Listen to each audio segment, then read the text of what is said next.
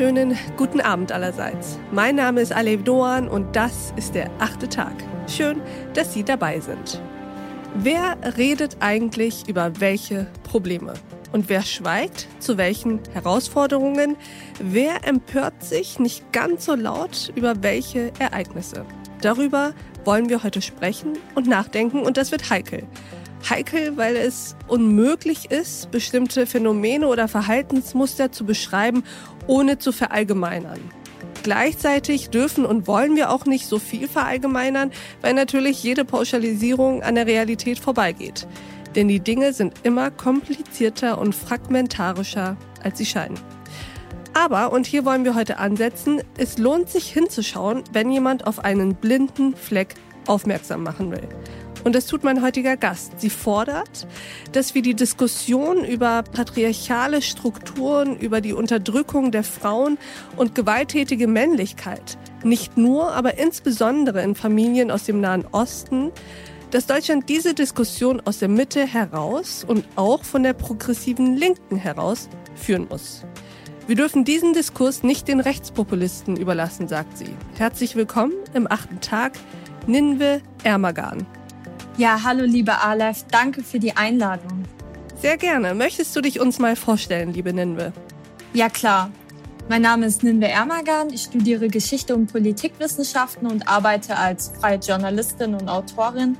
Ich schreibe vor allem über die Rolle der Frau in patriarchalisch geprägten Kulturkreisen und ich wurde für das Thema sensibilisiert, als ich 2017 Kriegsregionen wie den Irak bereiste und die Unterdrückung und Ausgrenzung von Frauen aus dem sozialen Leben wirklich hautnah miterleben konnte. Und nun habe ich gemeinsam mit mehreren linken Frauen und Frauen aus der Mitte ein Buch geschrieben, Ich will frei sein, nicht mutig, das die Diskussion nach der Kölner Silvesternacht im Jahr 2015 nochmal aufgreift, um eben, wie du es bereits erwähnt hast, zu zeigen, dass das Thema nicht nur von Rechtspopulisten eingenommen wird. Und du bist heute hier im achten Tag mit einem Plädoyer. Erzähl uns doch mal, was dir ganz konkret auf dem Herzen liegt.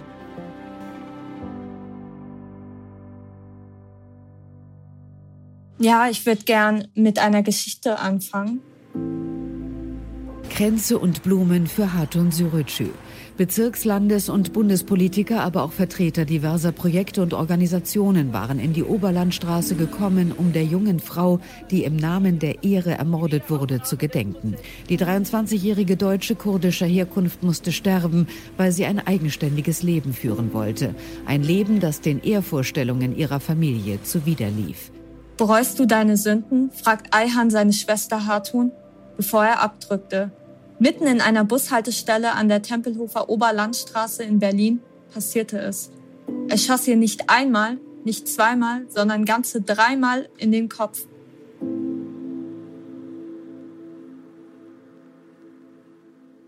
Dieser Mord ereignete sich mitten in Deutschland. Er zeigt uns, was Frauen in einem prüden, sexualfeindlichen Kulturkreis erwarten können, weil sie aufmüpfig sind und sich von einer rigiden Sexualmoral, dem Jungfrauen- und Keuschheitswahn emanzipieren. Doch woher kommt das? Das müssen wir uns fragen. Aus Angst vor dem Verlust der eigenen Kultur zwingen einige Immigranten ihren Kindern einen mittelalterlichen Ehrbegriff auf. Und dieser Ursprung vieler nahöstlich assoziierten Phänomene wie überhöhter Machismo, männlicher Gewaltbereitschaft und der Unterdrückung der Frau findet seinen Ursprung in der Verteufelung der weiblichen Sexualität. Es ist deshalb nahezu für manche immer noch unvorstellbar, dass Frauen wie Hartun ihre eigenen Entscheidungen treffen, ganz ohne männlichen Vormund, sich nach ihrem eigenen Kleidungsstil anziehen, feiern, Alkohol trinken und ja, einfach mal mit einem Mann schlafen wollen. Das ganz unverbindlich, ohne Heirat oder einer festen Beziehung. Aber eine gute Frau soll in den Moralvorstellungen streng konservativer Kulturkreise fromm, sittsam und bedeckt sein. Eine gute Frau ist eine Jungfrau, eine, die am besten nichts mit dem männlichen Geschlecht zu tun hat und sich in der Gesellschaft unsichtbar zeigt und zurückzieht. Und diese Unterdrückung der Sexualität in streng religiösen Familien kann wirklich verheerende Folgen haben für Frauen. Der Jungfrauenwahn, Zwangsehe, Geschlechterapartheid, das Verbot, Anhänger einer anderen Glaubensrichtung zu heiraten, all das trägt dazu bei, dass sich Sexualität letztlich nicht frei und auf einer natürlichen Art und Weise entfalten kann. Und wir müssen uns auch fragen, zu welchen Mitteln greifen verzweifelte Frauen? Aus Angst greifen sie auf Hymnenoperationen zurück, um ihre Jungfräulichkeit wiederherzustellen oder setzen ein 50 Euro teures Ersatzjungfernhäutchen aus Kunstblut in der Hochzeitsnacht ein, um ihre Jungfräulichkeit vorzutäuschen.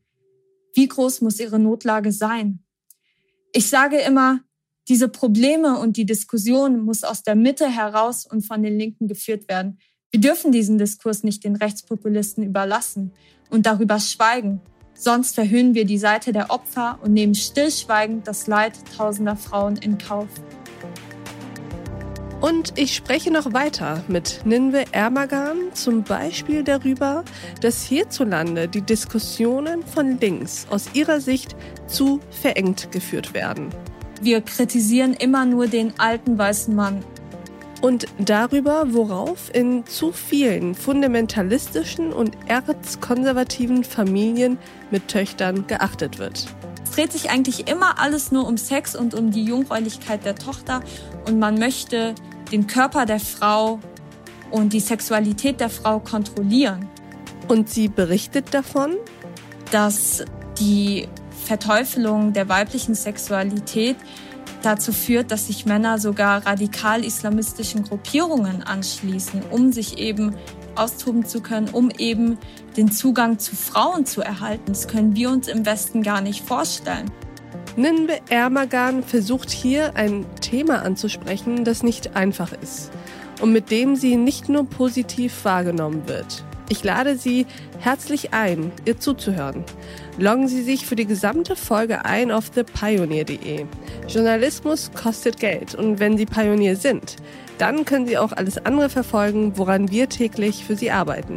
Weitere Podcasts, Newsletter, Artikel, Reportagen, Live-Journalismus und Veranstaltungen, Politik, Wirtschaft, Tech News, Börse und Kultur. Wir bieten Ihnen werbefreien Qualitätsjournalismus. Vielen Dank, bis sehr bald und ich wünsche Ihnen noch einen schönen Abend. Ihre Alev Doan.